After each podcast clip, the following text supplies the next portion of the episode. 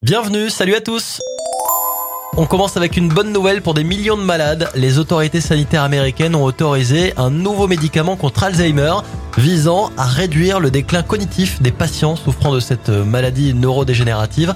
Un traitement très attendu pour les patients n'ayant pas encore atteint un stade avancé de la maladie. Et on a trouvé la cure de jouvence, c'est de boire régulièrement de l'eau.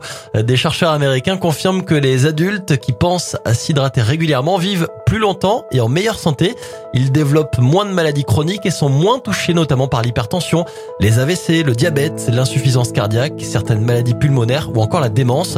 La recommandation est de consommer entre 1,5 litre et 2 litres d'eau par jour. Et puis on termine avec Sony qui vient de dévoiler un projet de nouvelle manette de jeu pour PlayStation dont le design a été spécialement repensé pour les personnes en situation de handicap. Manette actuellement en cours de développement.